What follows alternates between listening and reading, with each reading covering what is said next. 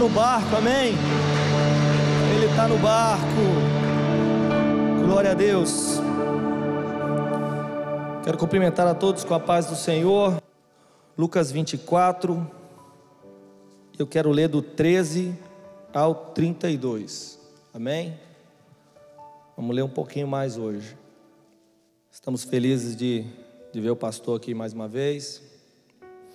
E todos aqueles que o pastor levou na mala. Amém. E eis que no mesmo dia iam dois deles para uma aldeia que distava de Jerusalém sessenta estádios, cujo nome era Emaús. Iam falando entre si de tudo aquilo que havia sucedido. E aconteceu que, indo eles falando entre si e fazendo perguntas um ao outro, o mesmo Jesus se aproximou e ia com eles, mas os olhos deles estavam como que fechados para que o não conhecessem. E ele lhes disse: Que palavras são essas que caminhando trocais entre vós, e por que estáis tristes? Respondendo um cujo nome era Cleopas, Cleopas, disse-lhe: És tu só peregrino em Jerusalém e não sabes as coisas que nela têm sucedido nesses dias? E ele lhes perguntou: Quais? E eles lhe disseram: As, as que dizem respeito a Jesus, o Nazareno, que foi um profeta poderoso em obras e palavras diante de Deus e de todo o povo. E como os principais dos sacerdotes e os nossos príncipes o entregaram à condenação de morte e o crucificaram. E nós esperássemos, esperávamos que fosse ele o que remisse Israel. Mas agora, com tudo isso, é já hoje o terceiro dia desde que essas coisas aconteceram. É verdade também que algumas mulheres dentre nós nos maravilharam, as quais de madrugada foram ao sepulcro, e não achando o seu corpo, voltaram dizendo que também tinham visto uma visão de anjos que dizem que ele vive. E alguns dos que estavam conosco foram ao sepulcro e acharam ser assim como as mulheres haviam dito, porém não o viram. E ele lhes disse: Ó oh, nécios e tardos de coração, para crer tudo o que os profetas disseram. Porventura não convinha que o Cristo padecesse essas coisas e entrasse na sua glória? E começando por Moisés e por todos os profetas, explicava-lhe os, os que dele se achava em todas as Escrituras. E chegaram à aldeia para onde iam, e ele fez com que iam para mais longe, com que ia para mais longe. E eles o constrangeram, dizendo: Fica conosco, porque já é tarde e já declinou o dia. E entrou para ficar com eles, e aconteceu que, estando com eles à mesa, tomando o pão, o abençoou e partiu e lhe o deu. Abriram-se-lhe então os olhos e conheceram e ele desapareceu-lhes. E disseram um para o outro: Porventura não ardia em nós o nosso coração, quando pelo caminho nos falava e quando nos abria as Escrituras? Feche seus olhos, Senhor, em nome de Jesus. Essa noite nós estamos aqui para te adorar, para te exaltar, para te engrandecer também para celebrar a ceia do Senhor e, acima de tudo, sermos ministrados e transformados pela tua palavra e pelo teu Espírito que habita neste lugar e que habita em nossos corações. Senhor, tudo aquilo que for falado, toda mensagem que venha ficar e permanecer em nosso coração e venha produzir frutos, nós repreendemos toda ação maligna contra nós, contra a tua igreja, contra o teu povo, em nome de Jesus. Amém. O Senhor, Ele como foi dito, Ele nos ama. E o amor de, o amor de Deus por nós chega a deixar a gente sem graça. Porque se a gente fosse Deus, a gente não ia amar a gente mesmo. De tão ruim que a gente é. De tão incompetente às vezes para servi-lo e para andar naquilo que nos caminhos que ele determinou para nós. O Senhor insistindo conosco para que a gente permaneça na presença dEle, para que a gente não abandone, para que a gente não desanime, para que a gente não desista, para que a gente não volte atrás. É como se o mar tivesse per... suplicando para o peixe: não sai daqui, senão você vai morrer. Na superfície você não vai conseguir respirar. Parece assim como que se Deus estivesse implorando nosso, nossa adoração, como estivesse implorando a gente servi-lo, porque ele é carente, porque ele precisa, porque ele vai deixar de ser Deus se a gente não o adorar. E não é nada disso. É o amor de Deus que faz com que ele insista conosco, com que ele insista, com que ele dê meia volta e, e vá atrás de nós. E é exatamente algo que eu vejo nesse texto. Jesus ressuscitou, se apresentou às mulheres, deu uma ordem para os seus discípulos, e tem dois discípulos indo embora. E ele, com tanta coisa para fazer, ele foi andar 15 quilômetros com dois desobedientes que estavam voltando para Emaús, que andaram com ele, que viram os seus milagres, que viram o seu poder, que testemunharam aquilo que Jesus fez e estavam tristes agora, indo embora, vão desanimo, vão embora, vou voltar para casa, tudo acabou, perdi meu tempo, três anos aqui servindo ele, e tudo acabou. Quem narra esse, quem escreve sobre isso é Lucas, que é o autor do Evangelho de Lucas e também do livro de Atos dos Apóstolos. Não foi escrito por Atos, foi escrito por Lucas. Lucas não conheceu Jesus, Lucas não foi discípulo de Jesus, apóstolo de Jesus. Lucas andava com Paulo. Ele seguia Paulo onde Paulo ia. Ele era uma, um, como se fosse um médico particular de Paulo e também um homem de Deus, cheio do Espírito Santo. E ele começa a conhecer os apóstolos, começa a conhecer as pessoas. E eu penso comigo que ele começa a conhecer pessoas que testemunharam os fatos, os milagres, tanto que onde existem mais milagres relatados, curas relatadas, 13 curas estão descritas aqui no Evangelho de Lucas. E ele era médico, entendia de cura. Se não fosse cura, ele não ia escrever, ele era médico. Ele podia dizer assim: Jesus deu um remédio e orou. Mas ele, ele pesquisou ele era um cientista, ele tinha que ter certeza, porque ele estava escrevendo aquilo ali e falou: vou mandar isso aqui para uma autoridade, para um excelentíssimo Senhor. Tem que estar tá tudo bem relatado aqui. Você é quem? Ao Bartimeu, como foi a sua história? Só Lucas descreve a parábola do filho pródigo, a parábola do bom samaritano. Ele está buscando detalhes. Certamente ele tem lá o Evangelho de Marcos, já alguns escritos, alguns relatos, ele está ali olhando, usando aquilo ali, e está. E eu penso Lucas ali conversando com alguém, qual o seu nome? Cleopas. E como foi a tua história com Jesus, Cleopas? E o Cleopas diz assim: Nós servíamos a Jesus, junto com os doze discípulos, os doze apóstolos e a gente achava que ele fosse aquele que ia resgatar a nossa nação das mãos dos romanos, porque havia uma promessa de resgate e a gente estava sofrendo. Assim como os judeus um dia sofreram no Egito, nas mãos de Faraó, nós estávamos sofrendo nas mãos dos romanos, eles estavam crucificando os nossos irmãos. Não existiu outro reino tão cruel quanto os romanos crucificavam aqueles que tinham opinião diferente, pregavam eles na cruz, à luz do sol, para que todos pudessem ver, para que todos pudessem ter medo do Império Romano, para que ninguém pudesse falar nada contra eles, estavam pendurando os nossos irmãos nas madeiras, nos postes, nas, nas esquinas. De repente chega Jesus falando algo, e o poder dele era tão grande, que a pessoa estava morta. Ele podia falar com um morto e o morto levantar.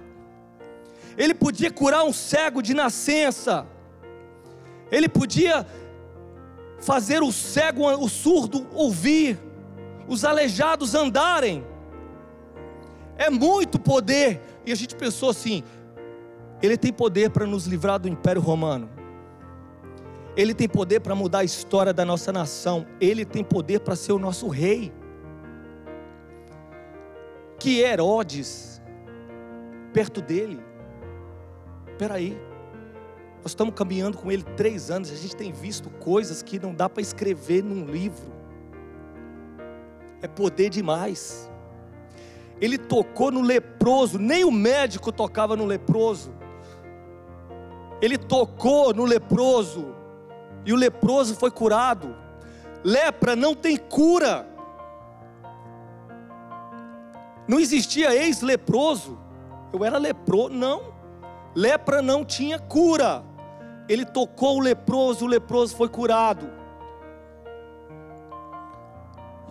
E eu imagino aqui na minha cabeça ele contando para Lucas e Lucas escrevendo. Meu Deus do céu. Mas quando ele morreu, parece que tudo acabou. Gente ficou, poxa, e agora? Até o último minuto eu imaginava. Vai parecer um anjo. Porque ele estava no monte e apareceu Moisés e Elias para ele. No monte, no monte da transfiguração. Lucas começa, quando ele começa a perguntar às pessoas, só Lucas escreve que os anjos apareceram para os pastores. Só Lucas dá esse relato. Só Lucas dá o relato da, de Jesus com 12 anos de idade, indo no templo, ensinando, respondendo, conversando com os sacerdotes, com os sumos sacerdotes, com os doutores da lei. Só Lucas descreve isso. E agora ele está falando com, com aquele homem, aquele homem está dando um relato para ele: olha, a gente achou que tudo acabou, porque a gente achava até o, até o último minuto, alguém vai livrar ele da cruz, ele vai descer dali, vai vir os anjos, vai ter guerra espiritual e aleluia. Três horas da tarde, tudo fica escuro. Estava claro, de repente fica escuro. Parece que alguma coisa vai acontecer. Não aconteceu nada. O soldado furou o lado de Jesus e saiu sangue e água, que ele já estava morto. De repente, o José de Arimateia pede o corpo de Jesus. Eles descem Jesus da cruz, enterram ele num buraco, colocam uma pedra de uma tonelada na frente do buraco, na frente do sepulcro. A gente viu isso e agora? Acabou. Enterrou. Ele mandou Lázaro sair da sepultura e mandou que alguém tirasse a pedra. Só que agora quem vai ressuscitar ele? Acabou. E a gente foi embora. Vamos voltar para casa, vamos começar de novo. Acabou. Foi bom enquanto durou. Foram para casa.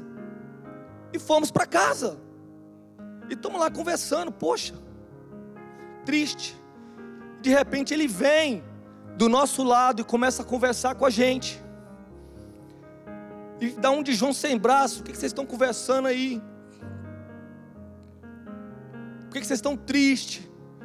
Ele começa a conversar, mas por algum motivo que eu não sei qual, a gente não reconhece ele. A gente estava tão triste e tão desiludido, tão angustiado, tão sem esperança, que a gente não conseguiu reconhecer aquele que a gente andou do lado dele durante três anos. E ele começa a falar com a gente, e ele começa a mostrar as Escrituras desde o começo, desde o princípio.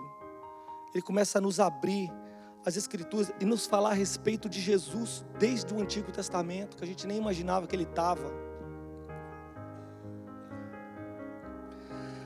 Oh, meu Deus do céu. Ele começa a falar com Jesus, ele, Jesus começa a falar com eles, começa a explicar. Ele conta toda a história para Lucas, Lucas escrevendo. Mas algo que chamou atenção é, nesse texto é quando ele reconhece Jesus, quando Jesus parte o pão e eles reconhecem Jesus, ele fala assim: é só o meu ou o seu coração também estava ardendo quando ele falava no caminho? E esse coração ardente é algo que eu gostaria de falar nessa noite. Como ter um coração ardente? Sabe, você saber que alguma coisa está falando dentro de você, alguma coisa está acontecendo no teu espírito, no teu interior, que vai produzir, que se você deixar, que se nós deixarmos, vai produzir mudança em nós. Eles estavam andando com Jesus, sentindo Jesus, mas andando na direção errada, andando no caminho errado. E é preciso a gente entender como ter esse, como acender o nosso coração na direção certa, com Jesus. Amém? Jesus começa a falar é, com Cleopas ali no caminho, e, ele diz assim: começando por Moisés, e no versículo 27 e começando por Moisés e por todos os profetas, explicava-lhes o que dele se achava em todas as escrituras.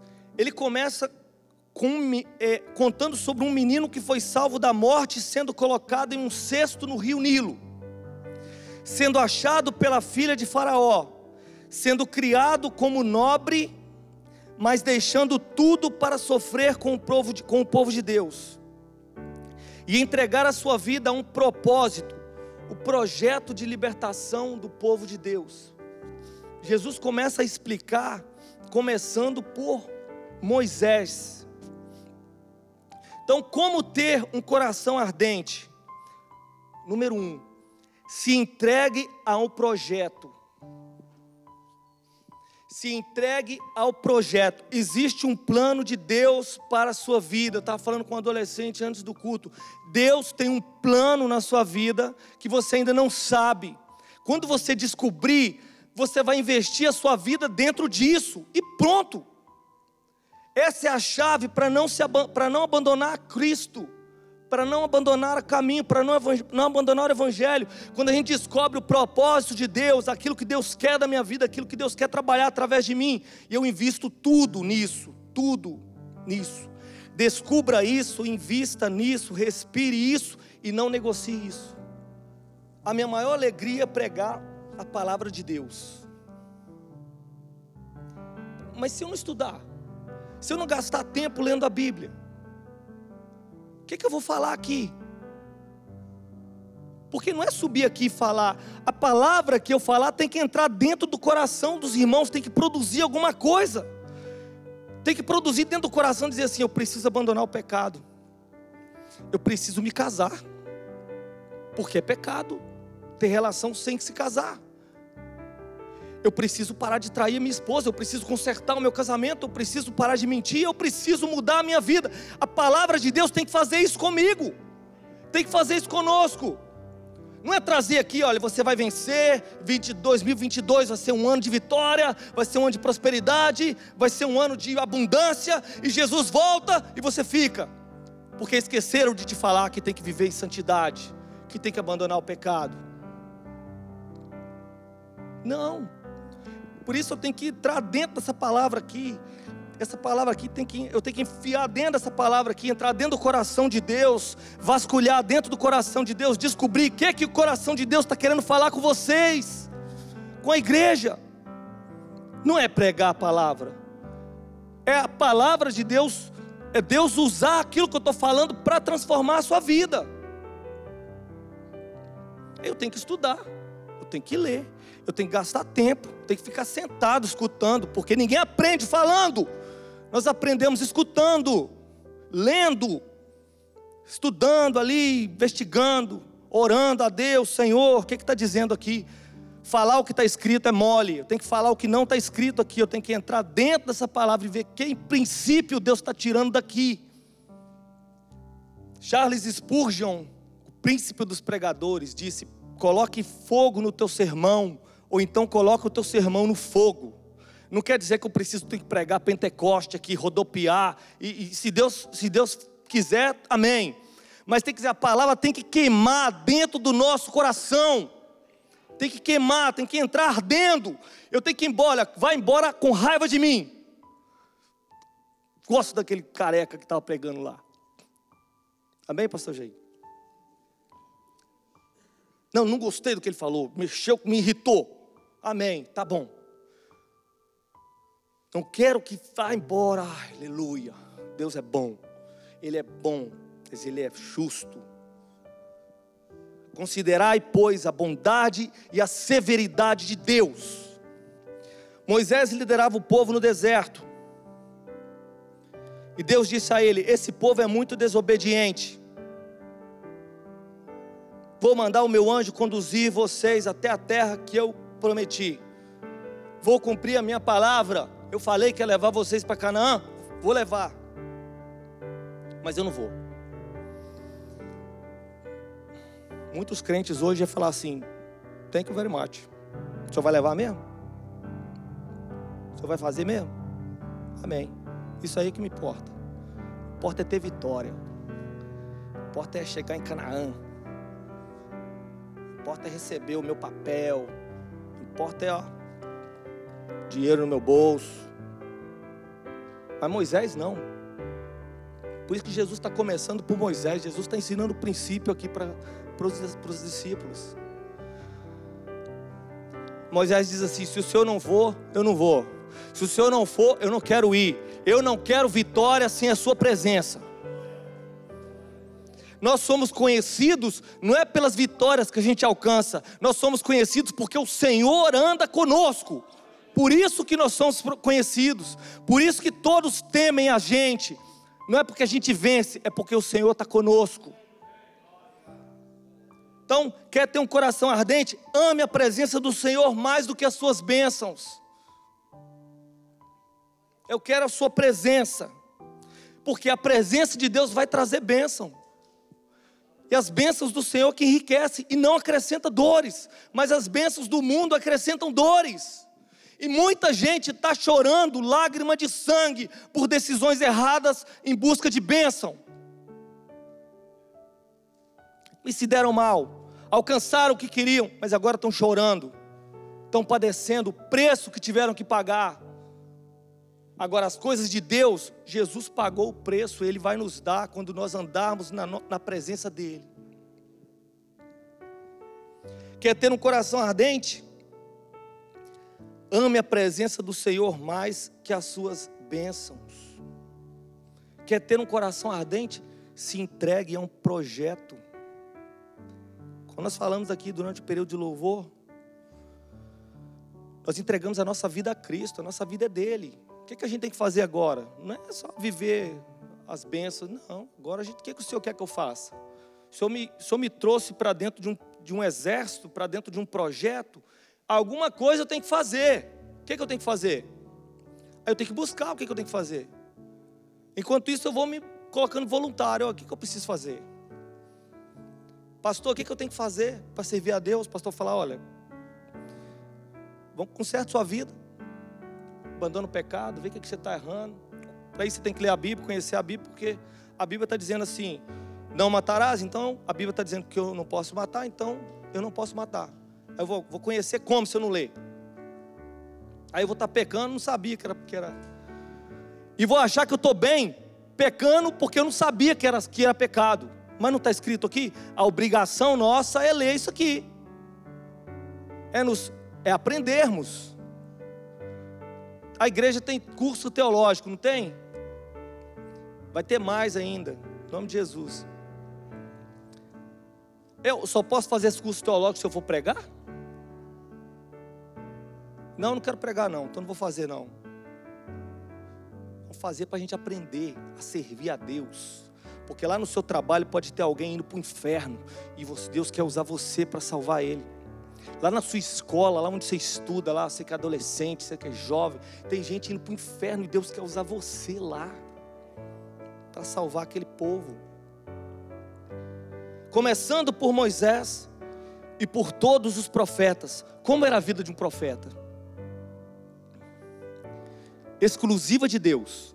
Para início de conversa, a vida de um profeta era exclusiva de Deus. O que, que fazia um profeta? Ele ouvia a Deus, ele procurava saber a vontade de Deus, ele não fazia nada sem consultar a Deus. O profeta não tinha medo de falar, e era assim a vida de um profeta. Sabe outra coisa que os profetas faziam? os profetas tinham manias diferentes. Para começar, alguns profetas tinham roupas diferentes. Lembra Elias, João Batista? O visual deles era fashion. Roupa de pele de camelo, cinto de couro. É, as pessoas usavam linho, usavam roupas coloridas, vestes. O profeta não, roupa de pele de animal, mas está vestindo a pele, o couro de um camelo. Que, que eu percebo com isso? Que as pessoas identificavam os profetas só de ver, só de olhar para ele, já sabia que ele era profeta. Antes que ele falasse, as pessoas já sabiam, profeta. Lembra de Eliseu? Ele andava todo dia ali, ele não falava nada, ele não saía pregando, ele saía andando ali na frente da casa de uma mulher, e a mulher falou assim: Esse homem é um homem de Deus. Só de olhar para ele. Então, que, que pra, quer ser cheio do Espírito, quer ter um coração ardente, aprenda a identificar a sua vida, sem que você falar, sem que você fale. Alguém falou, não sei quem foi, que disse assim: pregue a palavra e se for preciso, fale. Eles usavam roupas de pele de camelo, segundo Reis 1:18. O, o, soldado diz assim: olha, um homem encontrou com a gente, falou, falou que vai chover, falou isso, aquilo. Como é que era esse homem? Ah, ele tinha ele usava roupa de pele de camelo e tinha um cinto de couro. Aí o rei falou assim: é o Elias, é o tesbita Elias. Pronto, identificou. Sem que você falar nada, a pessoa vai olhar e falar assim: você é um homem de Deus, você é um profeta de Deus, o que ele falar está certo. O que ele falar de agora em diante está certo. Eu vou ouvir, eu vou dar crédito. Lá vai um homem de Deus. Como ter um coração ardente? Se entregue ao projeto. Ame o Senhor e não as suas bênçãos se apresente como um homem de Deus. Chega lá todo rasgado, parece que o leão atacou ele no, no caminho. Um monte de coisa, um monte todo atrapalhado. Se apresente como um homem de Deus, se apresente como uma pessoa decente. Está na moda. Crente anda pela moda? Ou mudou? A igreja de vocês, nossa, é muito eu não aguento, não aguento negócio daquele, não, pastor Jair. Tem que pegar de gravata, tem que usar de. Está aí. Está falando alguma besteira aqui? Agora eu preciso me vestir todo atrapalhado para dizer que eu estou moderno para as pessoas é, modernas, para as pessoas do mundo, a olhar e falar assim: nossa, aquela igreja lá é, é, é fera, vou lá. Que o pastor prega de boneco, a calça rasgada. Quem anda atrás disso? Outra coisa que o profeta fazia, alguns, eu vejo isso no profeta Eliseu. E a número 4. Encontre formas de se conectar com Deus. Quer ter um coração ardente? Encontre formas de se conectar com Deus. Ó, segundo Reis 3, 15 e 18. Eles estão, se reuniam os reinos, Israel, Judá, foi pelejar, foi para guerrear, chegou lá, acabou a água.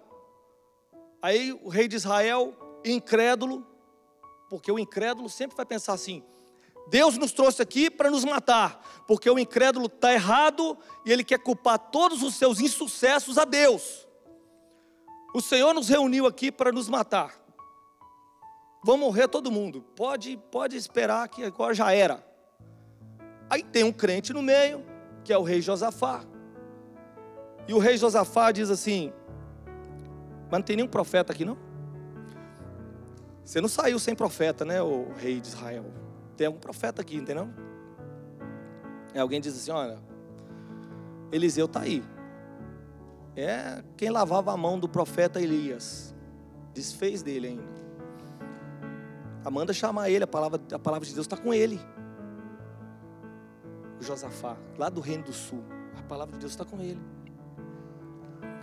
Aí trouxeram o profeta Eli, Eliseu. Eliseu, o Senhor nos juntou aqui para nos matar. E o Eliseu diz assim: Olha, eu só estou aqui e só vou falar com vocês por causa do crente. Por isso que o Senhor me mandou aqui. Se não fosse ele, eu nem olhava na tua cara. Só que eu não tô, eu não tô aqui para trazer palavra de Deus para ninguém. Eu não tô aqui, não orei, eu tô ali, na minha. Vocês querem uma palavra de Deus? OK. Chama um tangedor aí para mim. Chama um arpista para tocar. Porque agora eu vou buscar o Senhor e o Senhor vai falar comigo. E a Bíblia diz que enquanto o homem tocava a harpa, o Senhor falou com Eliseu.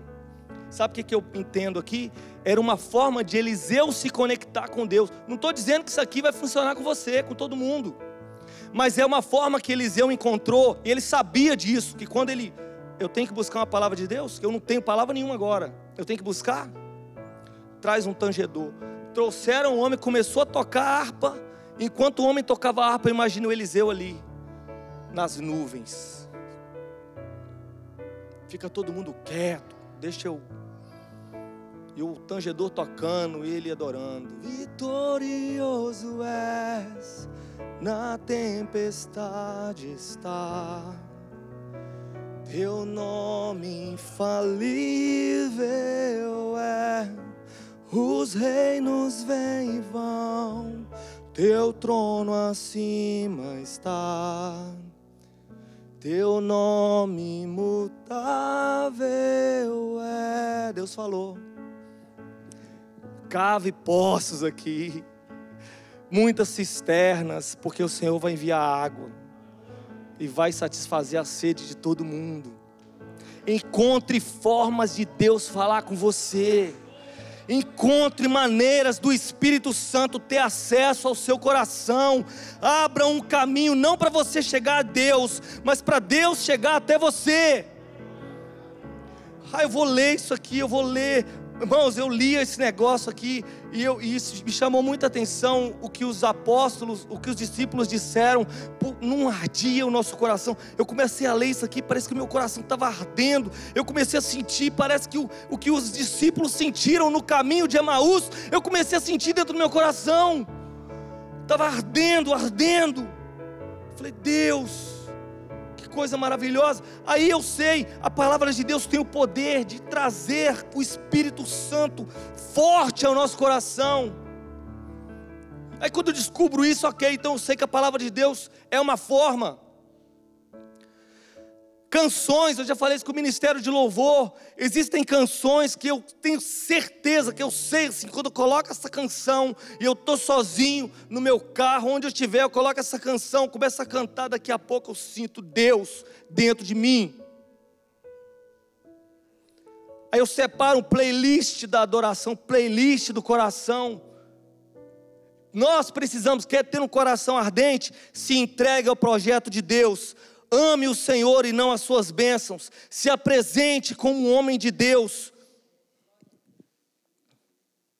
crie caminhos para o Senhor chegar até o teu coração,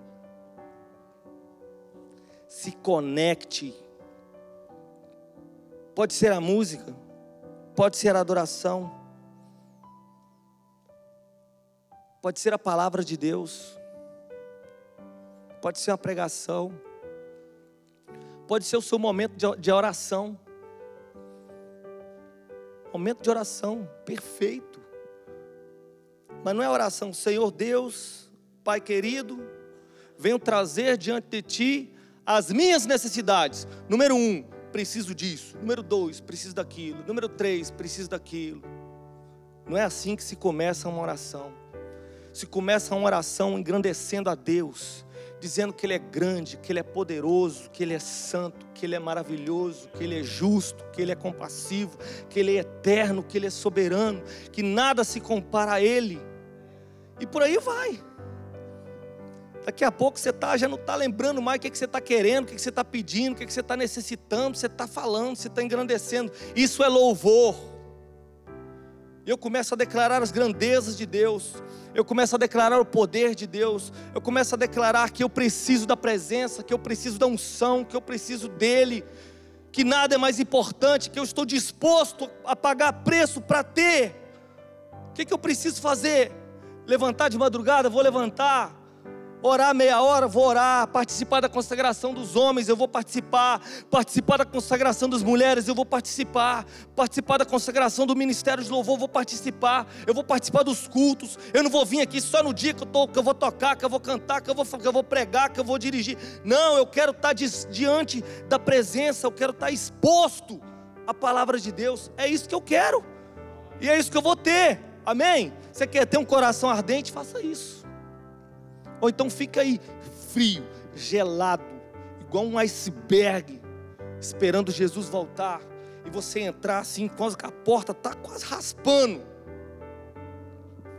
Deus quer olhar para nós, presbítero Jorge. Ele quer olhar, um, ele quer ver um monte de brasa acesa. Um monte de brasa acesa. Um monte de brasa acesa. Para quando você chegar perto de mim, você vai ficar, vai, vai acender. Amém? Um iceberg vai chegar perto do presbítero Fábio. Vai chegar perto e vai acender. É isso que Deus quer fazer. Deus quer nos usar como acendedores das pessoas. A pessoa chega assim: olha, eu estou desanimado, estou triste, não sei o que eu faço da minha vida. Fala assim: o que você vai fazer? Você vai ficar cheio do Espírito Santo, que nós vamos orar, que nós vamos jejuar, que nós vamos buscar a Deus. É isso que nós vamos fazer. Você não vai falar assim, é, irmão, amém. Procura o pastor, deixa o pastor falar com algo com você. Não, Deus vai usar você, porque você já está aceso, porque você já está ardendo. Amém? Busque o batismo, o Espírito Santo, busque ser cheio do Espírito, busque ser renovado por Deus, busque sentir aquilo que você nunca sentiu. Só assim que a gente vai conseguir permanecer na presença de Deus, porque os dias são maus, porque o diabo vai investir todas as armas possíveis para nos tirar da presença, para nos desanimar, para nos enfraquecer, e só quem estiver cheio do Espírito vai suportar. Amém? Feche os seus olhos. Pai, em nome de Jesus, quero te adorar, te exaltar e te engrandecer nessa noite. Pai, quero dizer que o Senhor é a razão de nós estarmos aqui. E nós precisamos da tua presença, nós precisamos da tua glória, nós precisamos da tua unção. Senhor, venha renovar as nossas vidas nessa noite. Venha nos encher com o teu espírito, com a tua presença.